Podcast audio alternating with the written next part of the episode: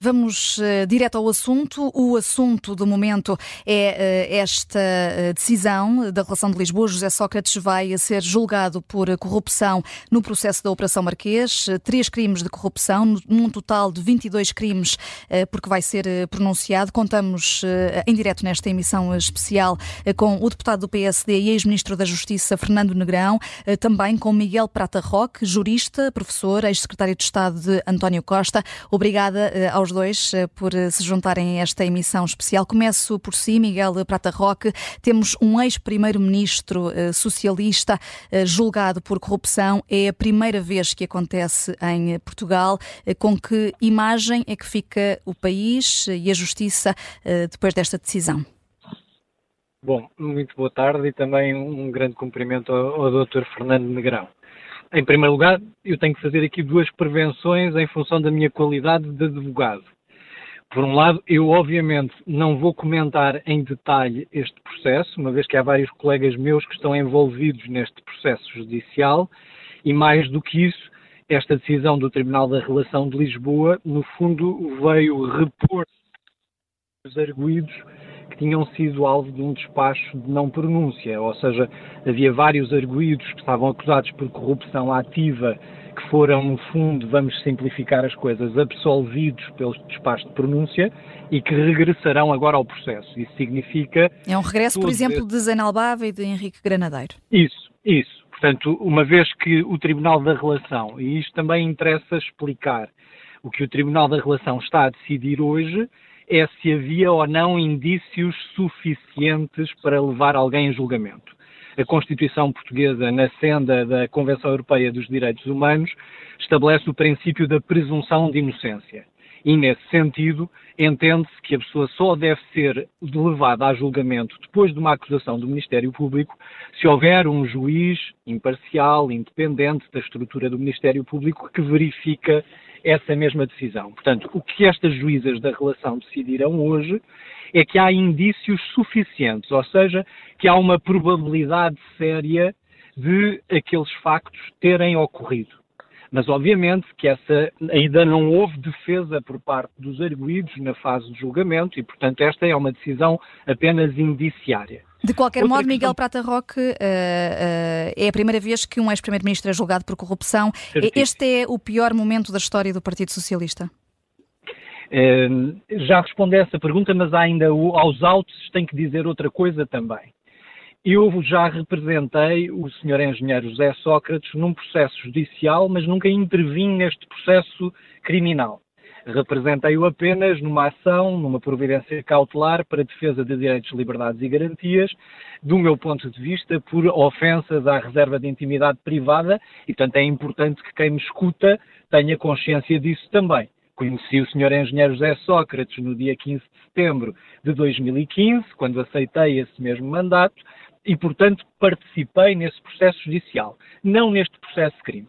Relativamente a esta questão, Uh, obviamente que é a primeira vez que, que, acontece que um titular de um cargo político com esta dimensão esteja a ser acusado pelo Ministério Público e o Ministério Público tem por sua função a defesa da legalidade democrática. Neste momento temos a confirmação por parte de três juízas desembargadoras, portanto o Tribunal da Relação de Lisboa, de que há esses indícios de que foram praticados factos através de prova indireta, e este também é um aspecto que as pessoas eventualmente hoje estão a ficar um pouco perplexas, que é, então como é que um juiz de instrução diz que não, deve, não deve haver pronúncia relativamente a estes factos e agora há três juízas desembargadoras que o entendem.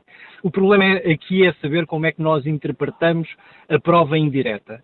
Claro que para fazer a prova de um crime de corrupção é muito difícil, muitas das vezes, que haja prova direta, ou seja, que o corruptor e o corrompido, por exemplo, assinem um documento a dizer: Olha, eu estou-te a entregar esta quantia para que tu faças aquilo. Ou é difícil haver testemunhas, terceiros, que tenham assistido a esse pacto corruptivo ou que haja, por exemplo, gravações de escutas telefónicas em que expressamente se mencione esse tráfico ou seja, o recebimento de uma quantia para a prática de um ato ilícito. Portanto, neste processo, o que se está a discutir é se, à luz das regras da experiência da vida, um juiz pode extrair a conclusão de que tendo havido recebimento de vantagem, recebimento de uma determinada quantia económica, se isso foi ou não uma contrapartida para a tomada de determinadas decisões. Esse processo é de facto um processo muito complexo e, portanto, é normal que haja juízes distintos que tenham visões distintas relativamente à intensidade da prova existente. Mas o juiz Ivo Rosa fez tinha... mais do que isso. Uh, criticou duramente a acusação do Ministério Público e usou adjetivação forte para criticar uh, essa acusação. Bom, eu, eu, há muitos anos que tenho defendido e sei que é isso que é ensinado no Centro de Estudos Judiciários, que as decisões judiciais devem ser o mais eh, ascéticas possíveis, o mais neutras e devem abster-se de qualificativos. Eu, aliás, já exerci funções durante sete anos e sete meses no Tribunal Constitucional e eh, precisamente participei nesse esforço de que as nossas convicções, a nossa subjetividade não transpareça para a sentença. Aquilo que eu interpretei, o despacho de não pronúncia pelo, por parte do Tribunal da Instrução, foi dizer isto. Há aqui notícias públicas de que eh, terá havido aqui algum interesse de grupos económicos nesta tomada de decisão.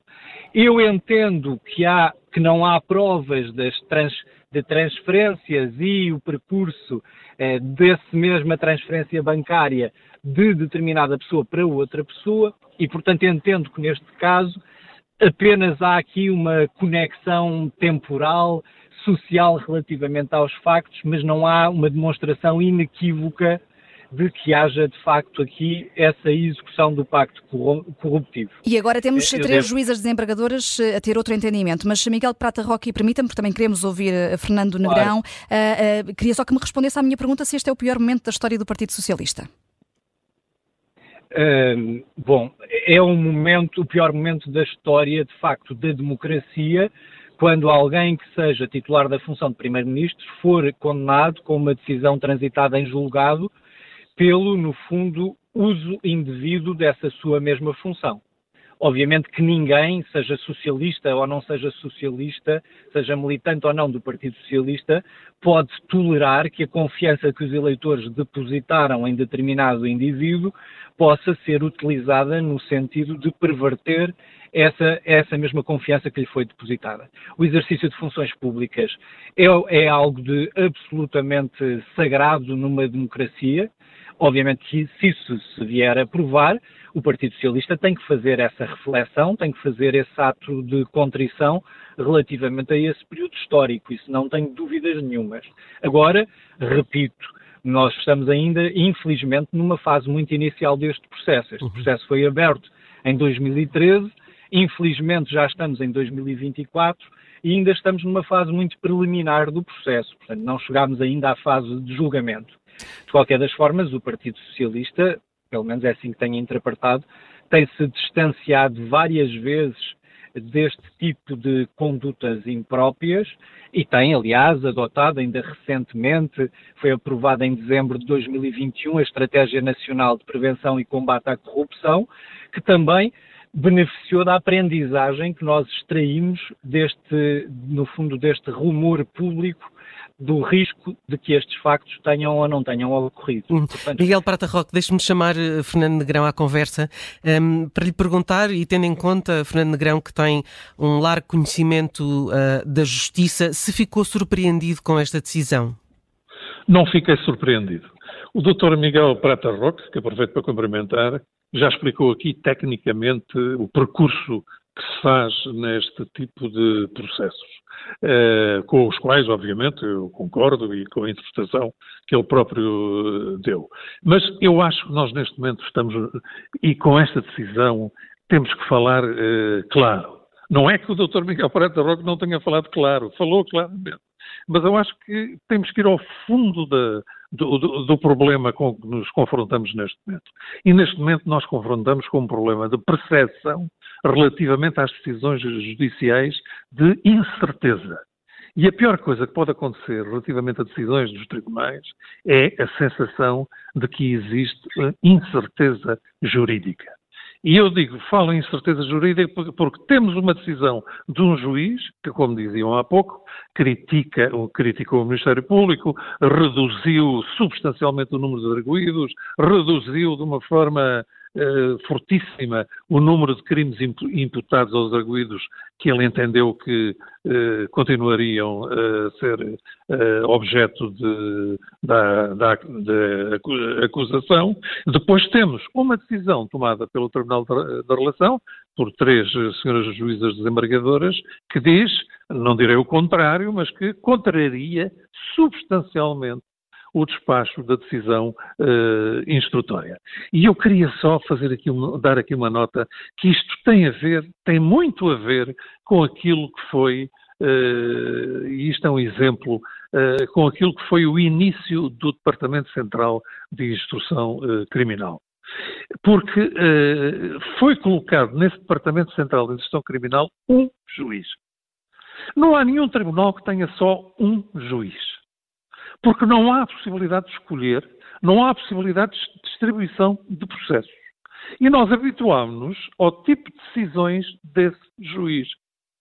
De um momento para o outro, esse juiz passou a ser acompanhado por um segundo juiz, apesar de ter passado demasiado tempo sobre essa situação. E esse segundo juiz, a sensação ou a percepção que nos dá é que quis fazer o contrário do que fazia o juiz inicial para mostrar que havia outras formas de olhar para o direito e de interpretar os factos e de aplicar a lei. E isto criou essa sensação de incerteza jurídica. E há ilações a tirar aqui também, a Fernando Negrão, dos, dos megaprocessos? Também não... Naturalmente que há, porque nós estamos a falar de megaprocessos, que são esses que vão para esse tribunal. E, portanto, há ilações a tirar aqui. E a primeira ilação é o Conselho Superior do Ministério Público, o Conselho Superior da Magistratura tem uma obrigação. E a obrigação é explicar as decisões. Nós, as decisões saem e nós não temos conhecimento, e a própria comunicação social, porque não tem conhecimento, anda atrás dos acontecimentos e atrás das especulações que se fazem relativamente a, a, às decisões, umas acertadas, outras menos acertadas, e quer dizer, e andamos todos um pouco perdidos, porque aqueles que têm o dever de dar uh, as informações corretas não a dão. Esta foi uma insistência minha, tem sido uma insistência minha ao longo dos anos, que uh, os responsáveis pelo, pela, pelo Ministério Público e os responsáveis pelos tribunais, os juízes, têm a obrigação de dar explicação sobre as decisões que emitem, sobre, sob pena de vivermos neste clima eh, perigoso para a justiça de incerteza jurídica. E, e, agora que implicações é que uh, este caso, esta decisão, uh, José Sócrates vai a julgamento por corrupção uh, e temos também outro caso a afetar aqui o PSD Madeira, esse caso de também com suspeitas de corrupção, também a Operação Influencer, temos aqui vários casos a afetar PS e PSD. Miguel Prata Roque, que implicações é que, pode, é que podemos ter aqui na campanha eleitoral? Bom, parece-me que o tema, obviamente, da, da, corrupção, do mau exercício de funções públicas é um tema central desta, desta campanha. E, a meu ver, os dois principais partidos, neste caso a AD e o Partido Socialista, não podem eximir-se desse debate. Eu acho que, sinceramente, o, por exemplo, o Partido Socialista esteve já há muitos anos tolhido relativamente ao discurso sobre a justiça, precisamente por força deste caso Sócrates. Obviamente que estamos a falar de um ex-primeiro-ministro do Partido Socialista, de alguém que foi secretário-geral do Partido Socialista, primeiro-ministro durante seis anos, secretário-geral durante sete anos, e o Partido Socialista, de certa forma, tem andado a fugir a discutir os temas da justiça. E isso não pode continuar. Até porque muitas das vezes nós tentamos, tendemos a criminalizar demasiado a questão da justiça e até mesmo a questão da corrupção, mas esquecemos que há outras áreas, por exemplo, a jurisdição administrativa e tributária, os tribunais que julgam, no fundo, as, eh, as, decisões que a administração pública tem e a impugnação que os cidadãos têm dessas mesmas decisões, em que o prazo de decisão neste momento está nos 12, 13 anos. Por exemplo, eu chamo a atenção para as pessoas que me estão a ouvir, relativamente a atos de corrupção. o que é que as pessoas preferem?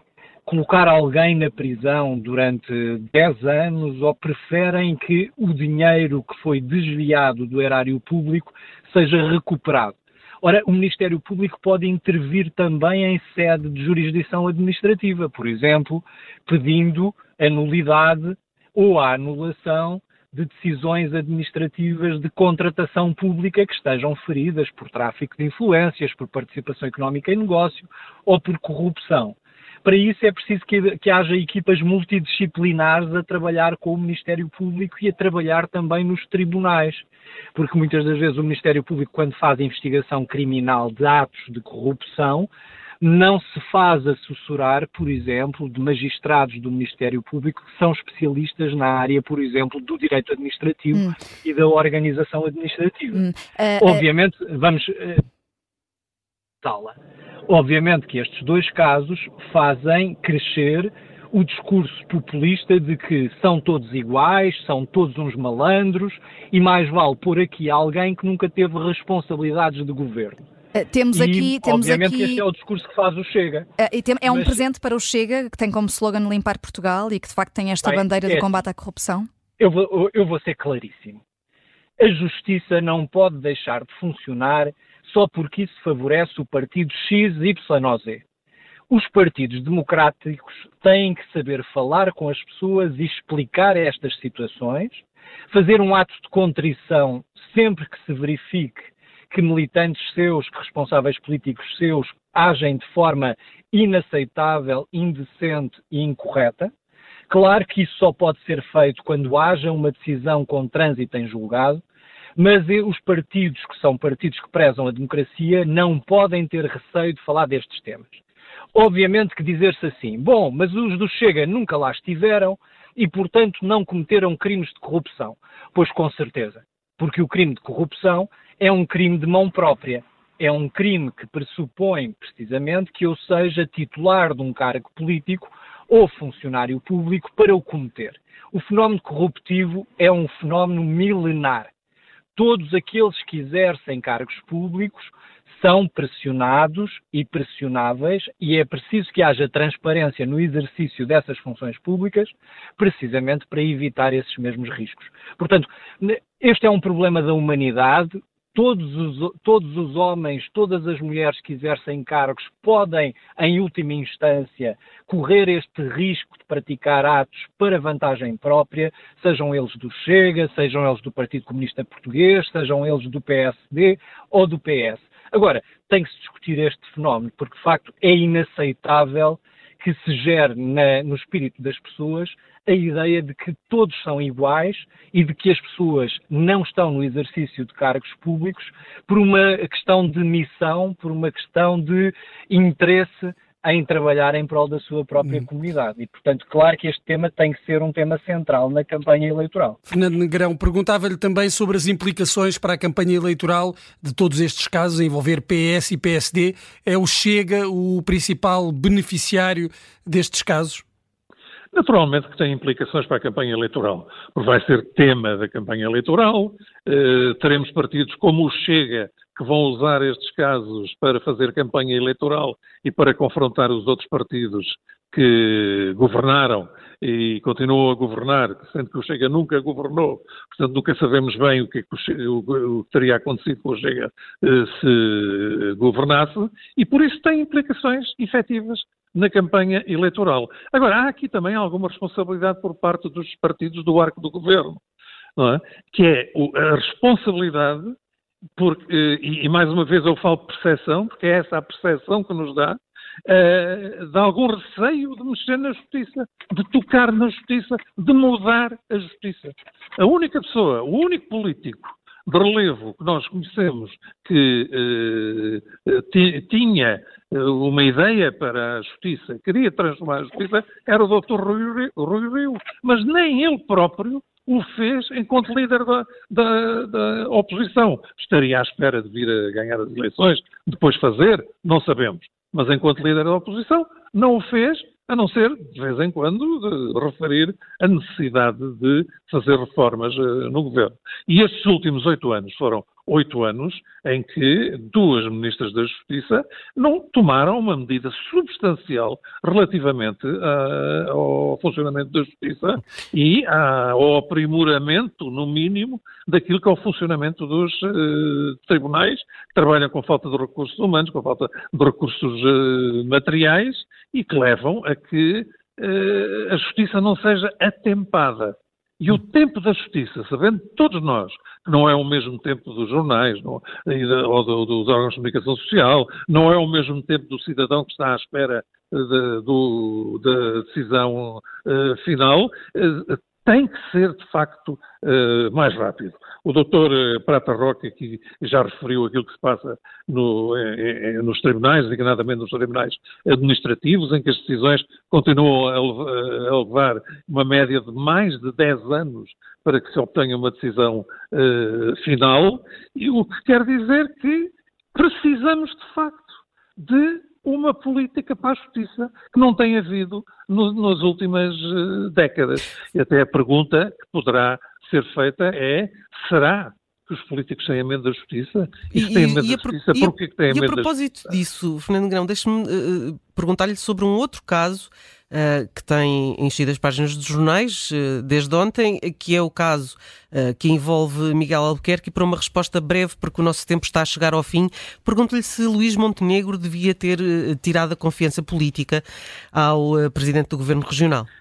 Sabe, relativamente a essas questões, eu acho que isso cabe, em primeiro lugar, ao próprio e, em segundo lugar, ao Tribunal quando for ouvido, porque uh, o constituído de arguído depois tem que ser ouvido num prazo de 48 horas, que pode ser prolongado em circunstâncias uh, excepcionais.